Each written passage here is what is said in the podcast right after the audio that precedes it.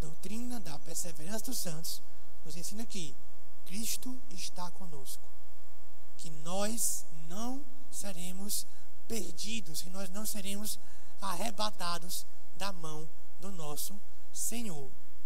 Por outro lado, há uma responsabilidade, há uma chamada a responsabilidade, certo?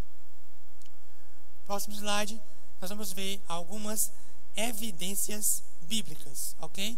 Vamos trabalhar alguns textos para que nós vejamos essa segurança e essa responsabilidade, essa chamada a perseverar. Porque é interessante, se o nome da doutrina é perseverança dos santos, como ela é mais conhecida, também conhecida como segurança, certo? Mas quando é que você precisa perseverar? Você não, você não persevera quando está tudo bem. Ninguém chega para você quando você está bem e diz: E aí, amigo, persevera aí que vai dar certo. E aí, Mateus, persevera aí que vai dar certo. Não.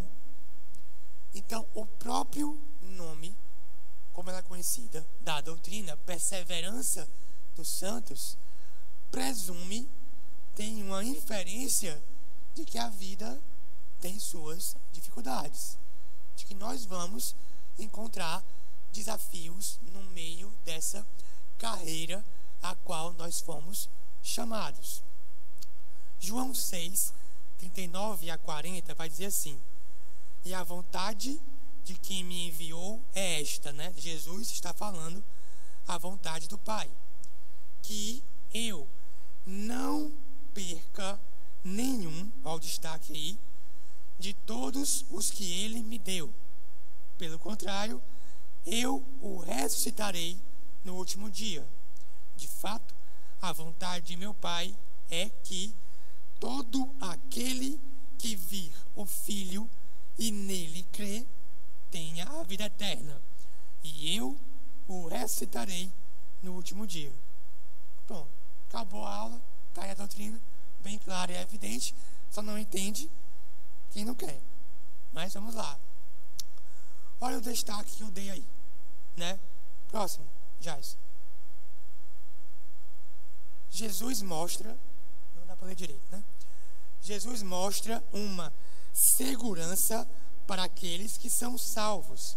Ele repete que essa segurança faz com que nenhum seja perdido, de um ponto de vista, e todo aquele que crê irá ressuscitar. Olha como ele faz isso. É como se eu dissesse: todos que vo todos vocês, todos que vieram até aqui serão salvos. Então, imagina isso de uma maneira comunitária, uma maneira que vocês todos chegando até aqui, eu digo, todos vocês, nenhum será perdido, né? Será salvo não. Todos vocês é, serão ressuscitados até no último dia, no último dia. E eu digo, nenhum de vocês, apontando para cada um, nenhum de vocês se perderá. Então, todos vocês que creem serão ressuscitados e cada um de vocês, Jesus cuida de cada um de vocês. Então existe aqui uma coisa que ele traz vários para si e cuida de cada um daqueles que ele traz. Próximo slide, por favor. As minhas ovelhas ouvem a minha voz. Eu as conheço e elas me seguem. Eu lhes dou a vida eterna. Jamais perecerão. E ninguém as arrebatará da minha mão. Vai passar. De novo, Jesus mostra uma segurança para aqueles que são salvos.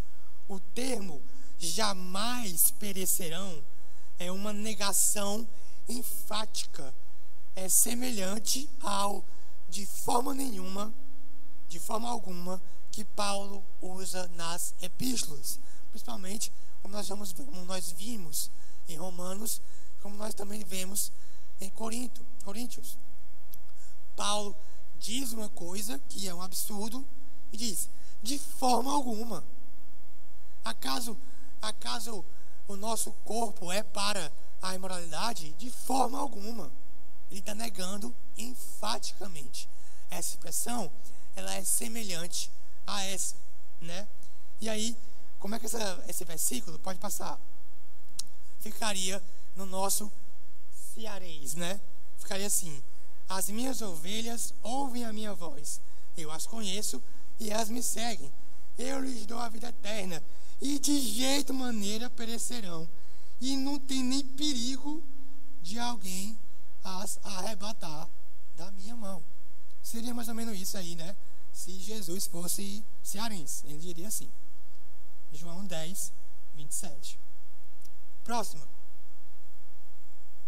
Romanos 8:1 também diz: Agora já não existe nenhuma condenação para os que estão em Cristo Jesus. Ora, se Paulo diz isso, como é que aqueles que estão em Cristo vai mudar esse status, eles passam a ter alguma condenação? O fato aqui é, se você está verdadeiramente em Cristo, não há condenação. Seus pecados são perdoados, você será guardado até o fim. Você será preservado, você será assegurado pelo sangue do nosso Senhor. Você pode estar triste, você pode estar abatido, você pode às vezes nem sentir. Porque muitas vezes a gente mede a nossa salvação, a nossa segurança por aquilo que nós sentimos. Ah, hoje eu acordei feliz, tô salvo ó, pra caramba. Pode vir o que for, tô salvo aqui. Mas às vezes a gente acorda triste. Outras vezes nós pecamos, né? E às vezes os problemas do mundo, as perseguições, as aflições nos abatem. E a gente pode chegar a se questionar: eu sou salvo? Eu estou verdadeiramente em Cristo?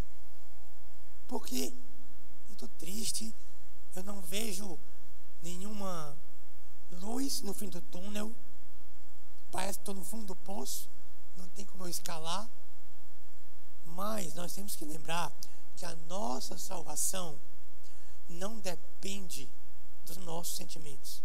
Ela depende do sangue de Cristo. Ela depende do sacrifício de Cristo. E é claro que, eventualmente, haverá alegria. Óbvio, se nós somos salvos, haverá alegria. Mas, porque o mundo está no pecado, porque há pecado no mundo, Jesus diz: no mundo, vocês, nós teremos aflições. Mas qual é a segurança? Tenham um bom ânimo. Jesus diz: Eu venci o mundo. Ele não tira as aflições por enquanto, mas ele se garante: e o mundo está vencido, o pecado está vencido. E é isso que nós nos asseguramos, é isso que nós nos agarramos, mesmo com lágrimas nos olhos, mesmo sofrendo, é se apegar ao sacrifício de Cristo. Porque essa vida é passageira. Essa vida, ela é efêmera.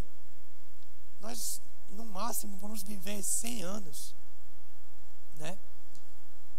Mas a eternidade está assegurada. Depois de mil anos, nós estaremos com Cristo. Depois de 10 mil anos, nós estaremos com Cristo.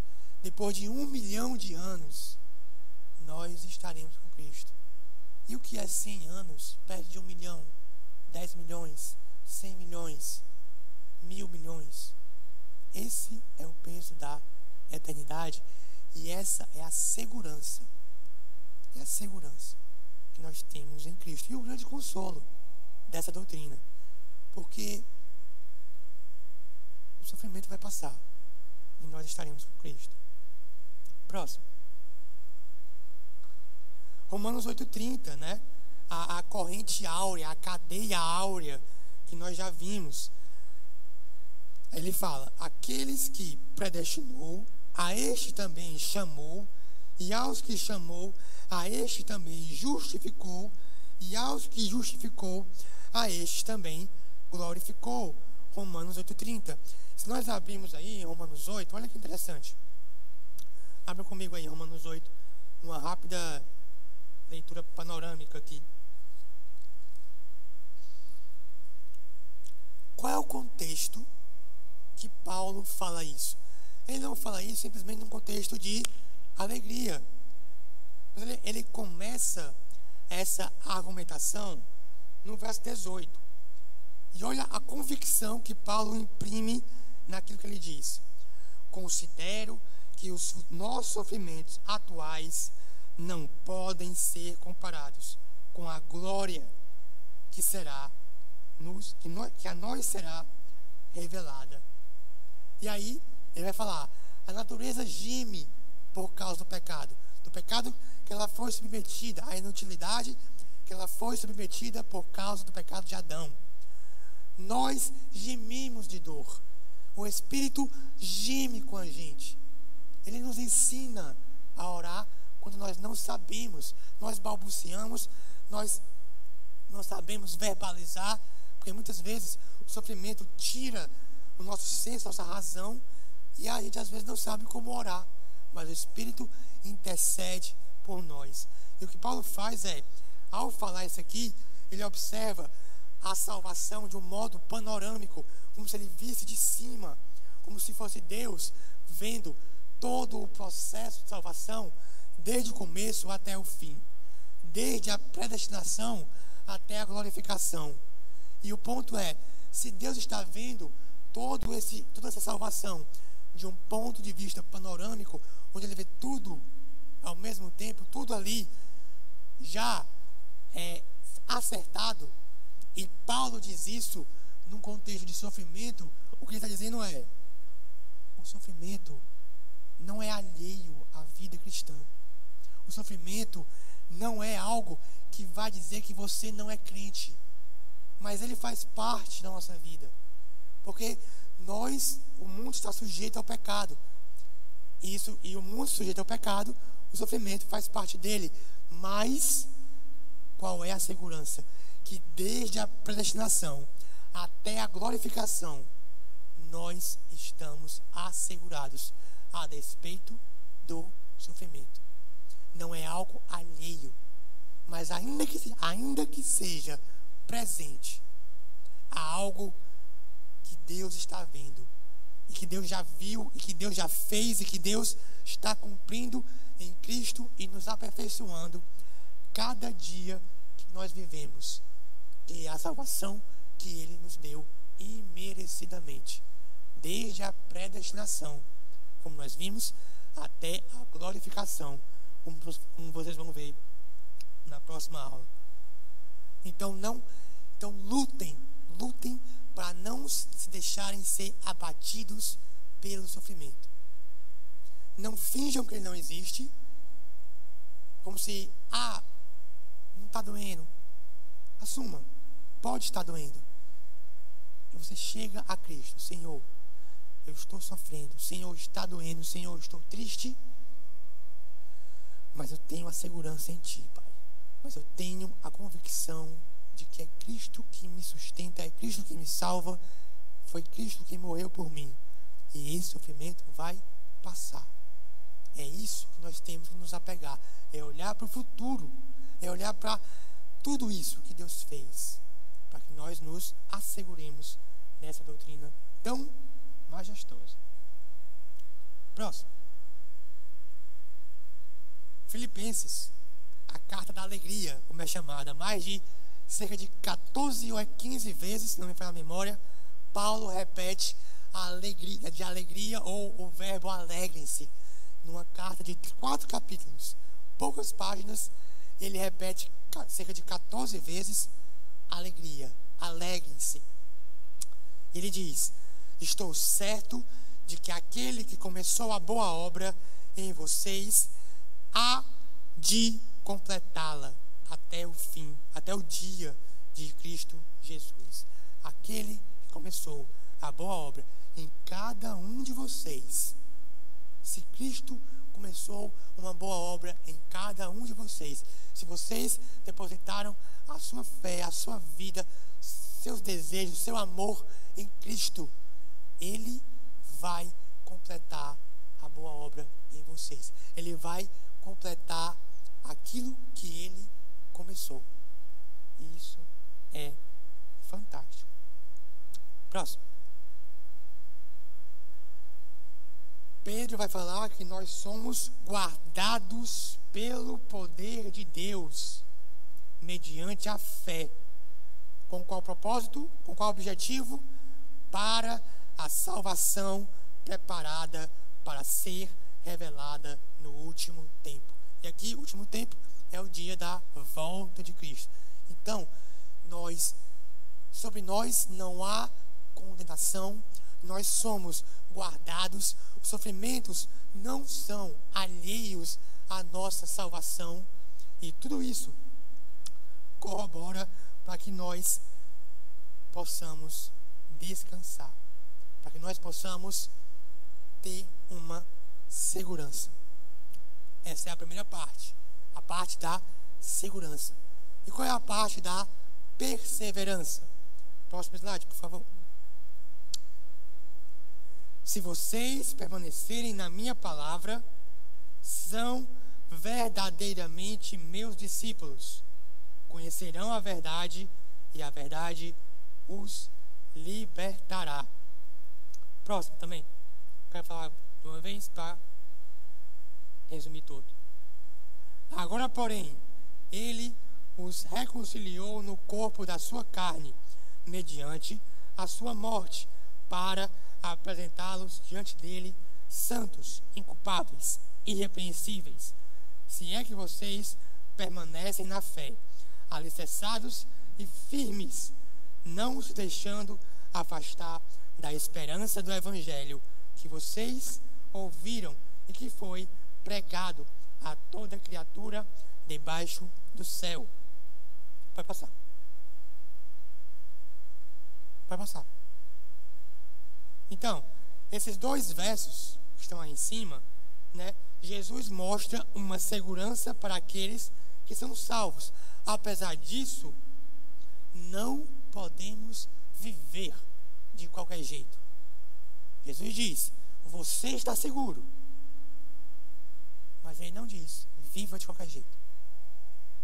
Nós não temos, é, por prerrogativa da segurança, uma vida de qualquer jeito. Apegar-se à fé, viver na palavra, seguir os mandamentos de Deus, manifesta que nós estamos na corrida certa. De forma que você pode até falar que é crente. Você pode até vir, você pode até vir aqui para a igreja e ter algumas condutas que socialmente são aceitáveis. Mas se internamente você vive uma vida de pecado, isso mostra que você não é um salvo. Isso mostra que você não está, como Jesus diz, permanecendo na palavra dele. Por quê? Porque Jesus também diz: aquele que me ama cumpre os meus mandamentos. De forma que há uma segurança, mas é motivado por essa segurança que nós perseveramos. A ideia é, cara, nada pode me arrebatar das mãos de Deus. Eu vou com tudo, vou viver com tudo. Eu vou amá-lo, eu vou segui-lo, eu vou perseverar, eu vou correr. Eu vou batalhar contra as minhas tentações, eu vou negar os meus impulsos carnais, eu vou negar o meu pecado, porque eu estou seguro, porque é uma segurança, porque não depende de mim, mas depende de Cristo que me salvou. E eu vou continuar, eu vou perseverar, e eu vou batalhar, e eu vou continuar, porque um dia eu verei o meu Senhor. Próximo. Thomas Schreiner, esse senhor esbelto aí, vai dizer o seguinte: os escritores do Novo Testamento não prometeram uma recompensa escatológica no futuro a despeito de como alguém vive. A perseverança é requerida para obter a vida eterna.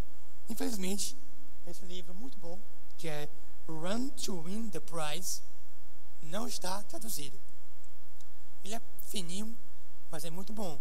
Ele vai tratar só da doutrina da perseverança dos santos.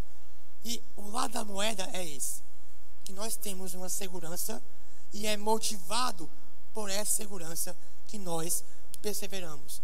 De forma que aqueles que perseveram serão salvos.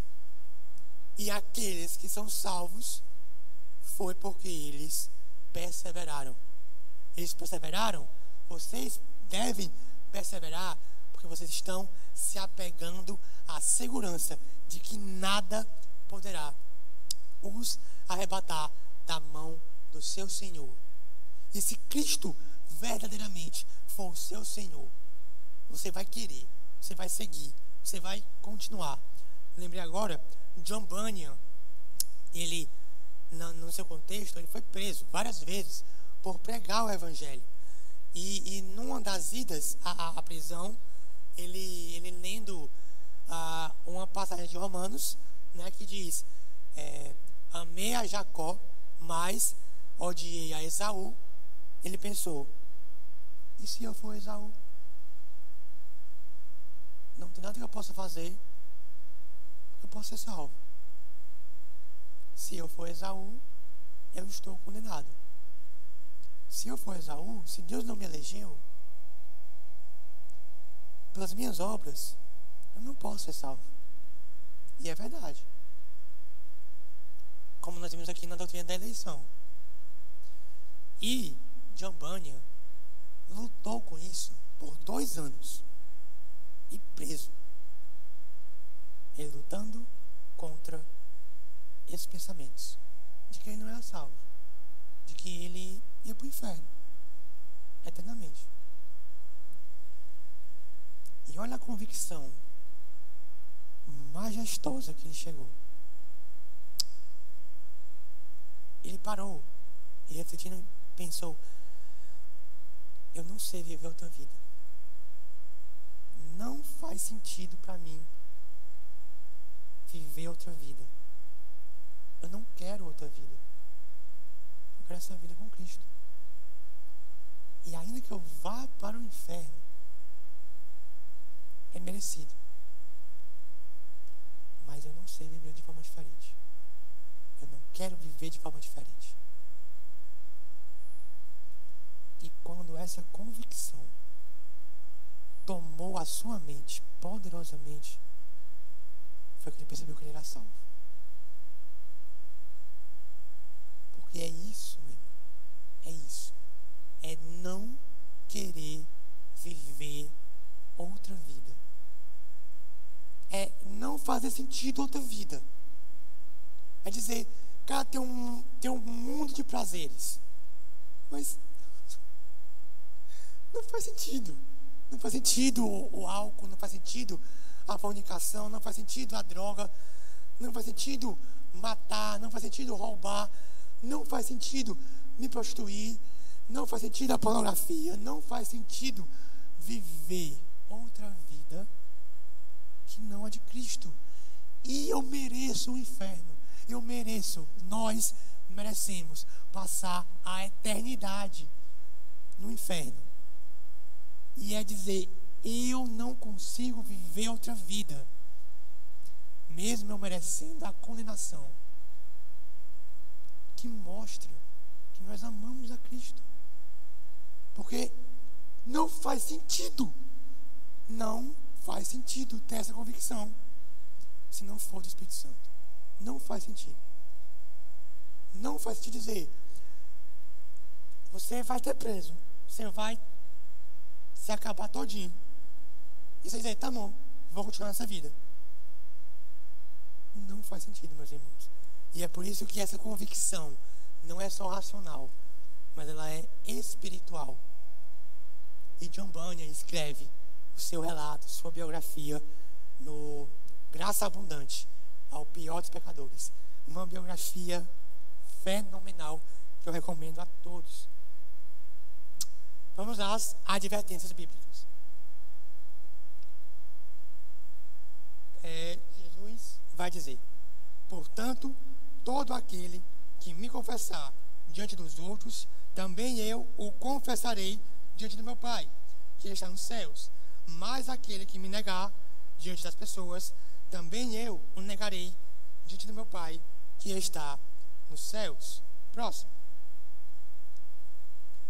Eu, Paulo, lhes digo que se vocês deixarem de circuncidar, Cristo não terá valor algum para vocês. De novo testifico a toda, todo homem que se deixar circuncidar, que o mesmo está obrigado a guardar toda a lei. Vocês que procuram justificar-se pela lei estão separados de Cristo. Vocês caíram da graça de Deus. Próximo.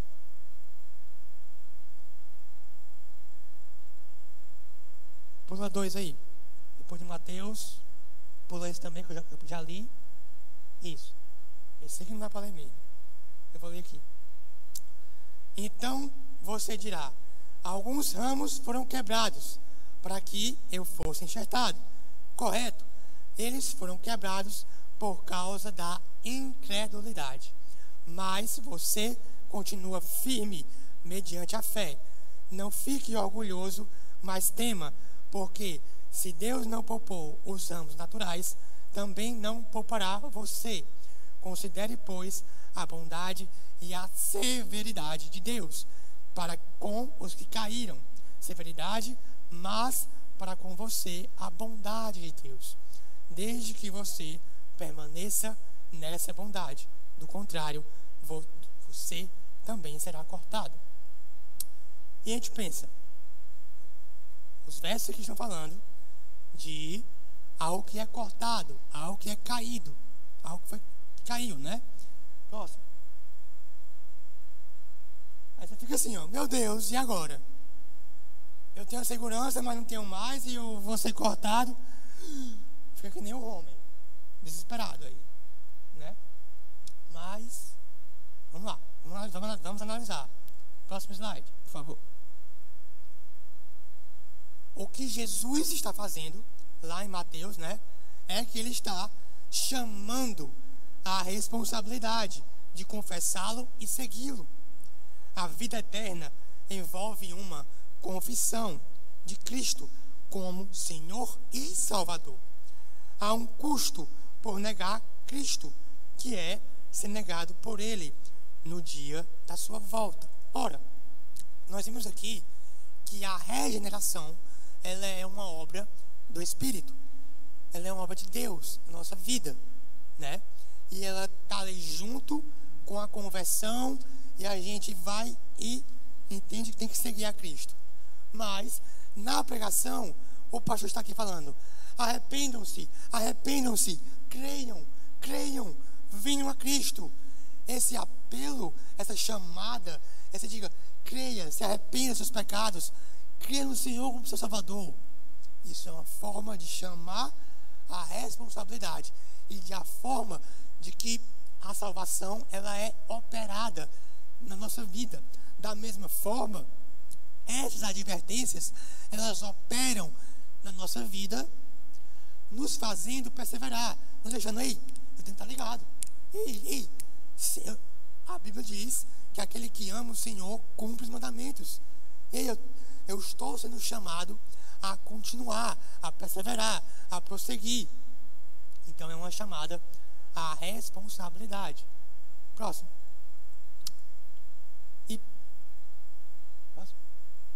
Paulo está mostrando que, lá em Gatas, né, quando ele fala da circuncisão, que a antiga aliança já passou. Lembra que em Gatas haviam os judaizantes que estavam inserindo a prática da circuncisão, né, como uma prática necessária para a salvação. Aí pode assim, vocês estão deturpando o evangelho, bando de doido. Nem que um anjo viesse do céu, o evangelho deve ser mudado. Você é anátema, amaldiçoado. Vocês estão deturpando o evangelho. Por quê? Porque eles estão dizendo, é preciso a circuncisão para ser salvo. E o que era a circuncisão, senão um elemento da antiga aliança? E o que Paulo está dizendo é: não é mais preciso a antiga aliança, pois nós estamos sobre, sobre a nova aliança, a aliança feita com Cristo.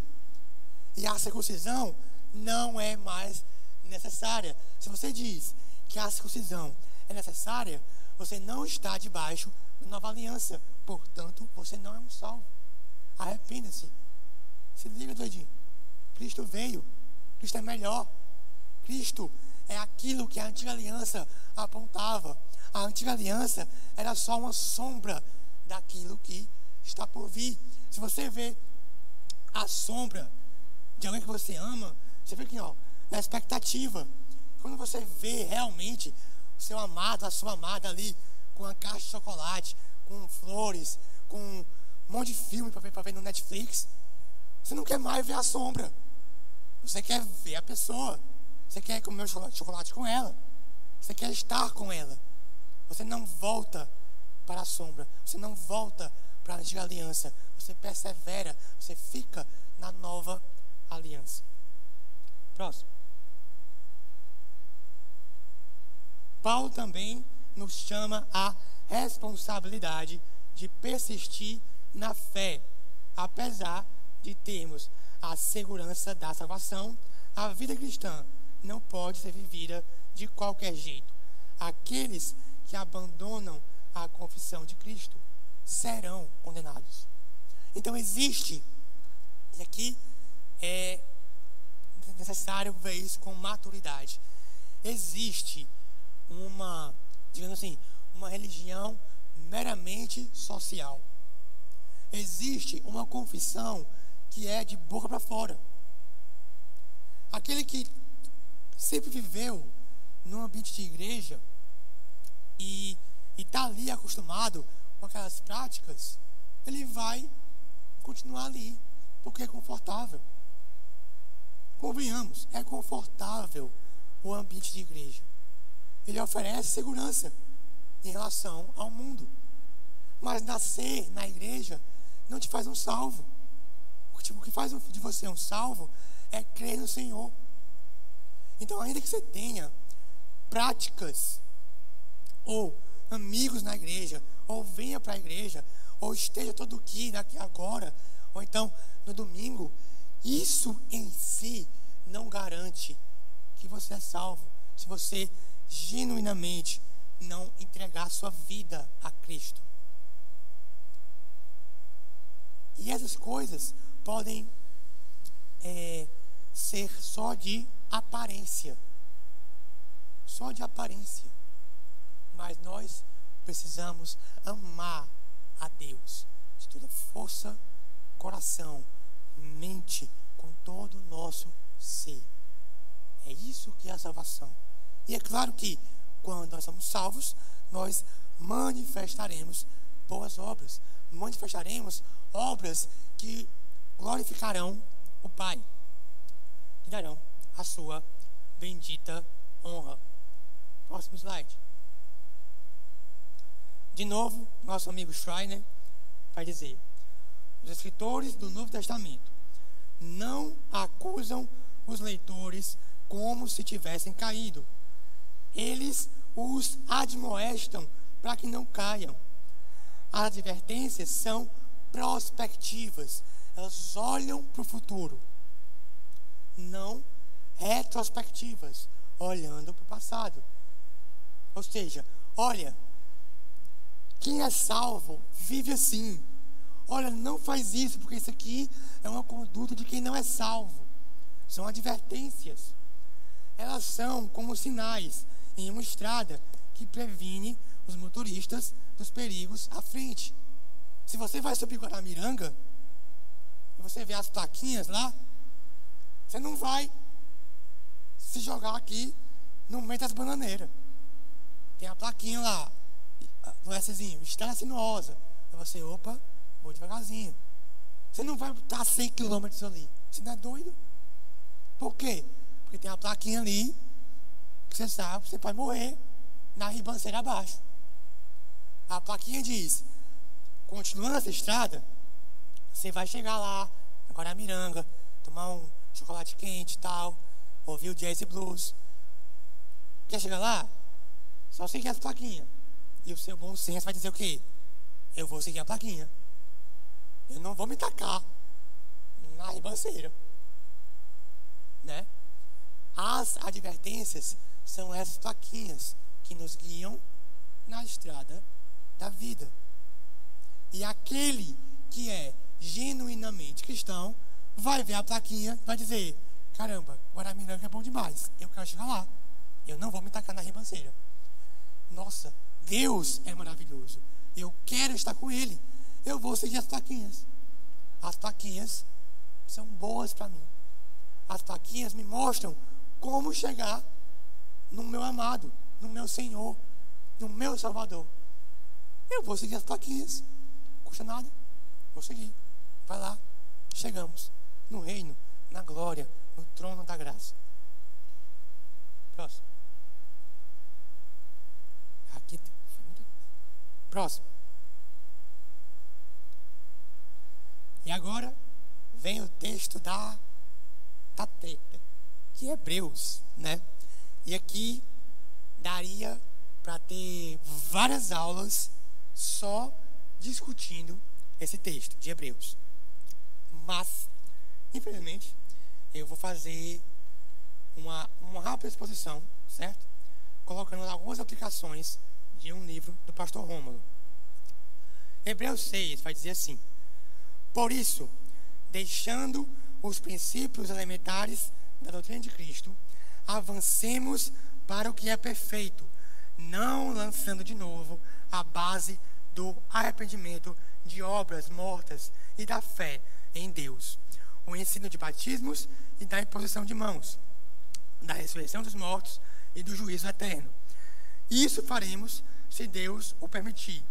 É impossível, pois, que aqueles que uma vez foram iluminados, provaram o dom celestial, se tornaram participantes do Espírito, provaram a boa palavra de Deus e os poderes do mundo vindouro e caíram, sim, é impossível outra vez renová-los para arrependimento, visto que, de novo, estão crucificando para si mesmos o Filho de Deus e o expondo à zombaria. Mateus está aí, você estava errado, você nunca leu Hebreus, está aí. Se você foi iluminado e chutou balde com Jesus, é impossível que você se arrependa de novo. É impossível que você volte para Cristo. Está aí. Só que, próximo slide. O pastor Rômulo, nesse livro, Caminhando na Perfeição, ele vai dar uma robusta análise de Hebreus. Meus irmãos, é é uma informação tão compacta em um parágrafo que você tem que ler cinco vezes como se fosse uma página inteira. Ele, ele não enrola, ele vai dizer, é isso. Mas é, é, as informações são tantas ali e tanta riqueza ali expõe esse texto que a gente vai mastigando bem devagar e vai aprendendo. E o que é que o pastor Rômulo, analisando isso, vai dizer? Vai concluir a partir da análise de Hebreus, a partir da aplicação do grego, da análise ali dos, dos termos, dos particípios e tudo mais. Primeiro, os leitores de Hebreus estavam numa condição de negligência temporária, que visa ser moldada mediante as exortações e advertências.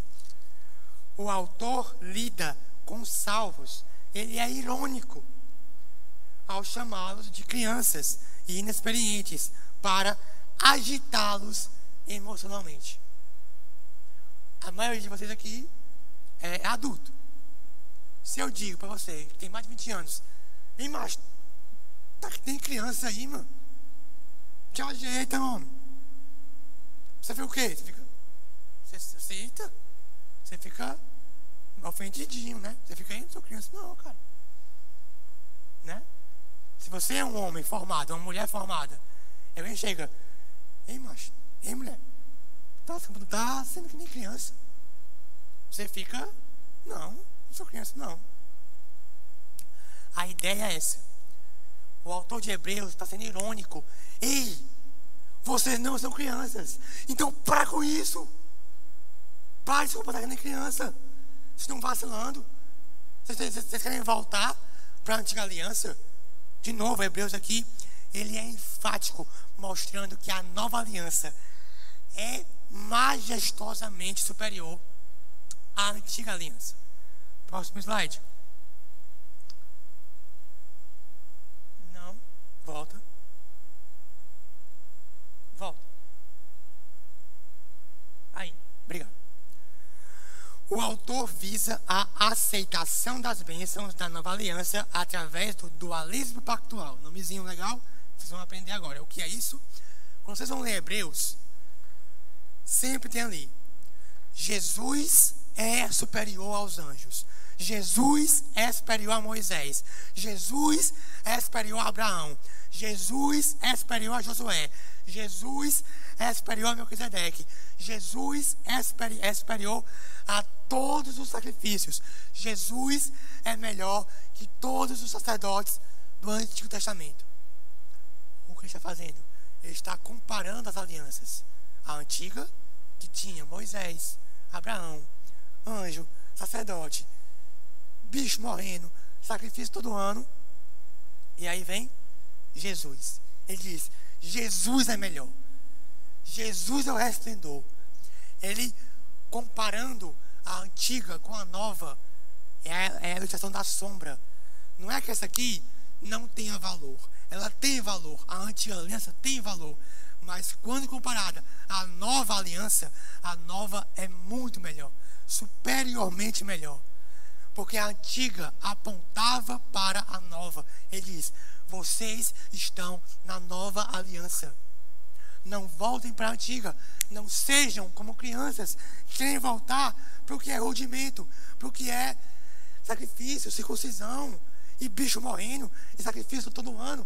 Jesus morreu de uma vez por todas. Ele diz: é impossível. Por quê? Porque Jesus não vai morrer de novo.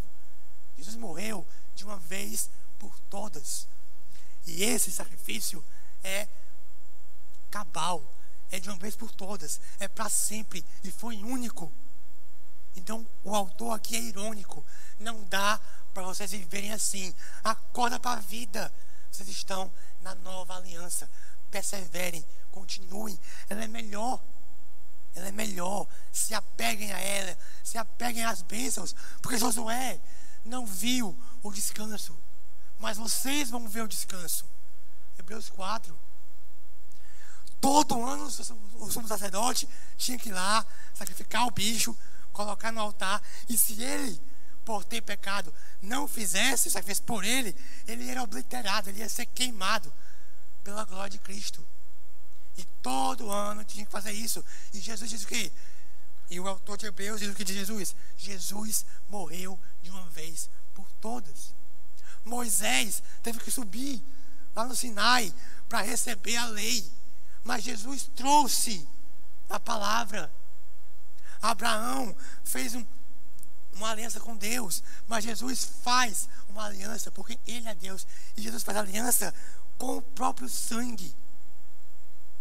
Jesus é melhor. Se apeguem a essas bênçãos, se apeguem a isso e perseverem. E aqui, para finalizar, esse texto que eu sempre recorro a ele nos meus momentos de aflição. Hebreus 12, eu queria que vocês abrissem aí, porque não dá para ler ali. Hebreus 12, de 1 a 4.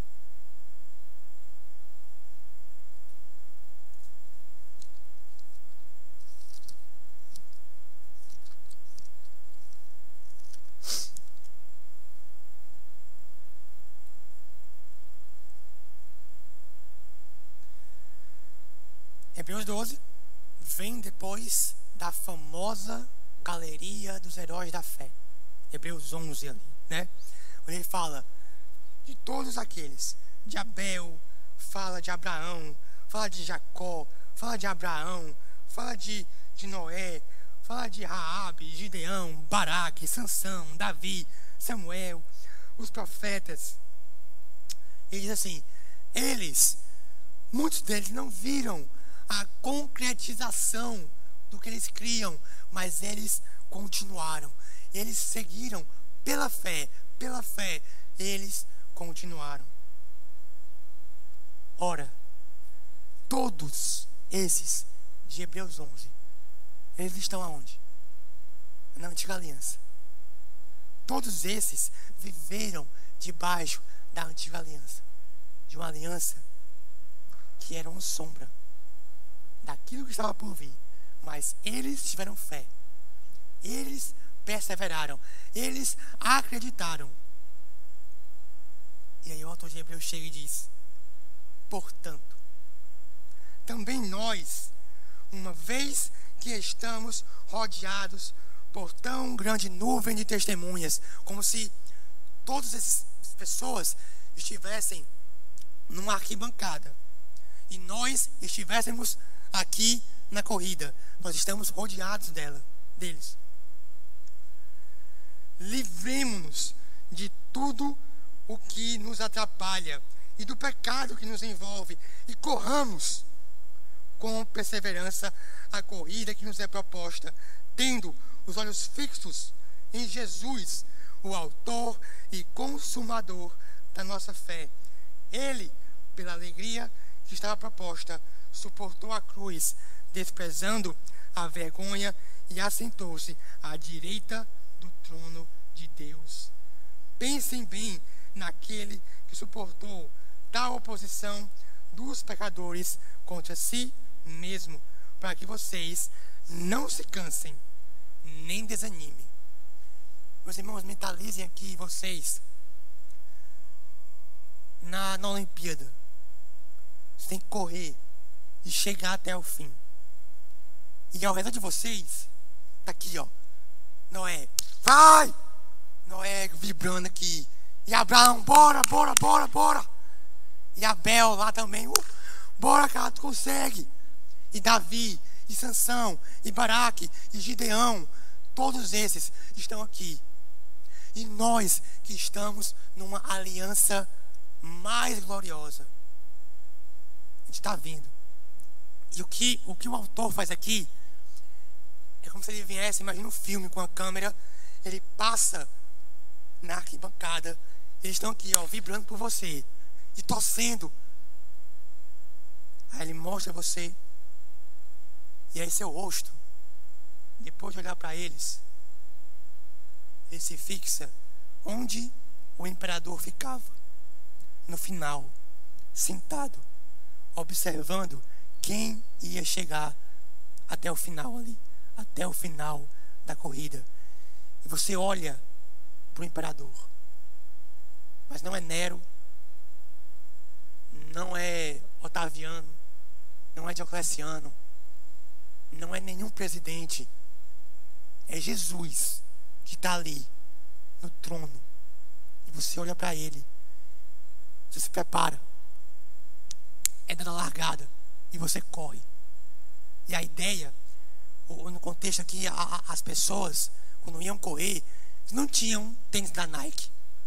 Não tinha roupa com escama de peixe do Amazonas lá, que passa o vento e você fica mais leve que a, que a pluma. Quanto menos coisas você tinha no seu corpo, mais rápido você corria. Se você vai correr com a roupa e ela esvoaça, ela vai causar uma resistência. Portanto, muitos deles corriam nus ou com uma tanguinha. Por quê? Para correr mais rápido. correr mais rápido. E essa é a ideia. Você se desfaz de tudo aquilo que te impede de chegar logo no Senhor. Porque você está aqui correndo, está vendo Cristo no trono e você corre. E você deixa o pecado para trás. Você não corre para Cristo olhando para o pecado. Você corre para Cristo olhando para Ele. E você persevera. Você corre.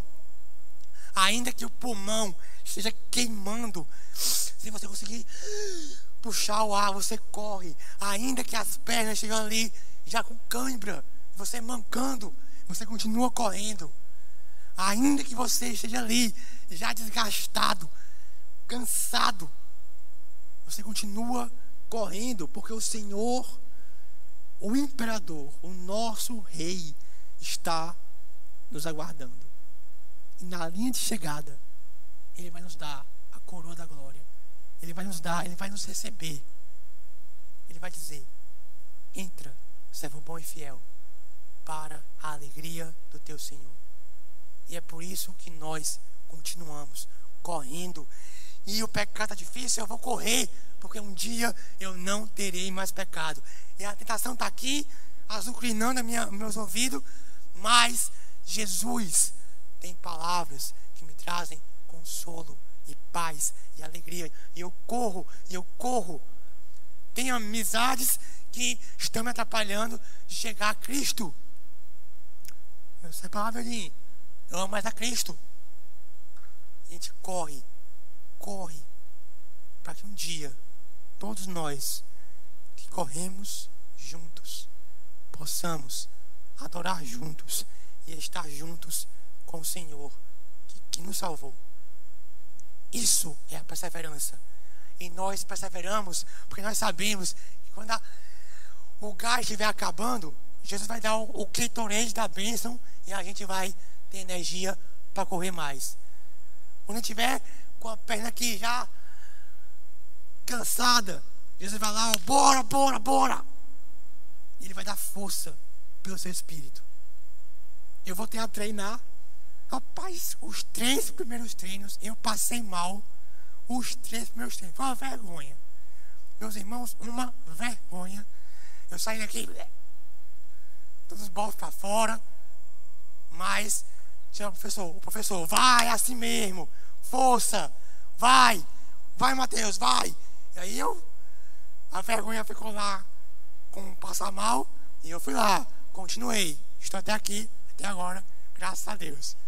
E é assim, a gente persevera, a gente vai, a gente pode sofrer, a gente pode passar um pouco de mal, mas Jesus está ali, bora, sou eu que te fortifico.